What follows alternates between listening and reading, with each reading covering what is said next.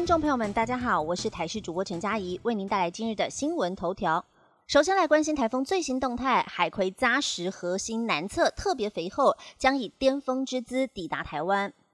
海葵台风在今天侵袭台湾，将夹带着剧烈的风雨来影响台湾。而根据最新的台风结构扫描，发现海葵变得特别扎实，眼墙巩固完整，尤其是核心南侧特别肥厚。预计将会以巅峰姿态抵达花东近岸登陆点周边，要严防猛烈的风势。而由于海葵台风南侧比较强，头跟脚稍微不对称，登陆到出海的位置也很重要，间接影响到西部地区的降雨分布状况。在宜花东、还有彰化至屏东以及南投。一定要做好防台准备。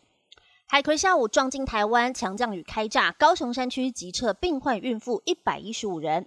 海葵台风的暴风圈已经笼罩在台湾的东部还有东南部陆地，有十六个县市列入了陆警范围。预估在今天下午到傍晚登陆台东，而且越晚风雨会越猛烈。在高雄市已经宣布了今天停班停课，而在原住民区的三区，包含了纳瓦夏、桃园还有茂林，以及六龟、甲仙等前市危险地区，包括了喜盛和孕妇，已经预防性撤离了一百一十一人。另外还有四位是陪同喜盛病患的家属四人，合计撤离了一百一十五。人，而海葵往南逆时针小绕一圈，证明点也点出台湾地形影响的关键。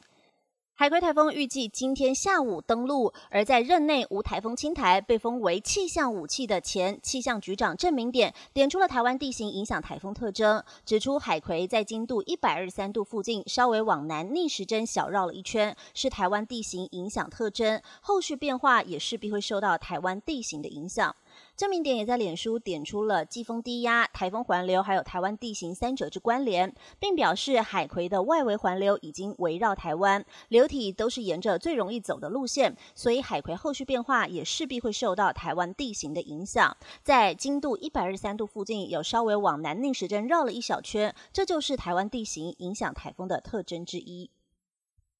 地方讯息摇来关心，海葵出路，宜兰列警戒区发豪雨特报，却没放假，让民众灌爆县长脸书。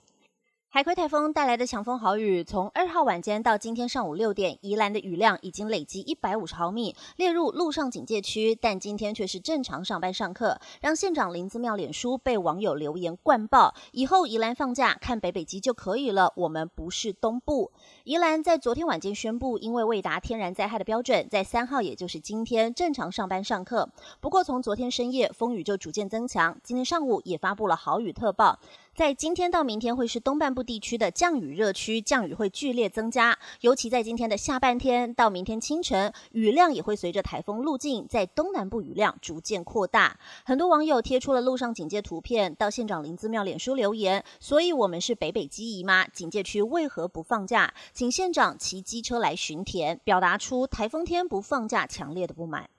娱乐话题则是要聚焦彩虹成为大陆禁令，蔡依林玫瑰少年被消失。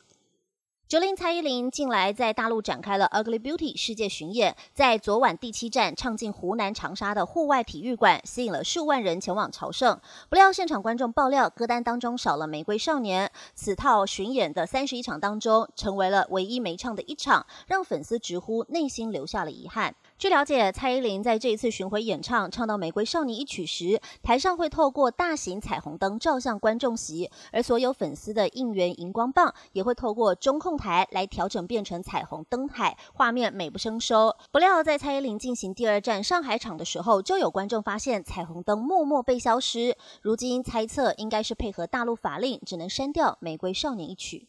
以上新闻由台视新闻编辑播报，感谢您的收听。更多新闻内容，请锁定台视各界新闻以及台视新闻 YouTube 频道。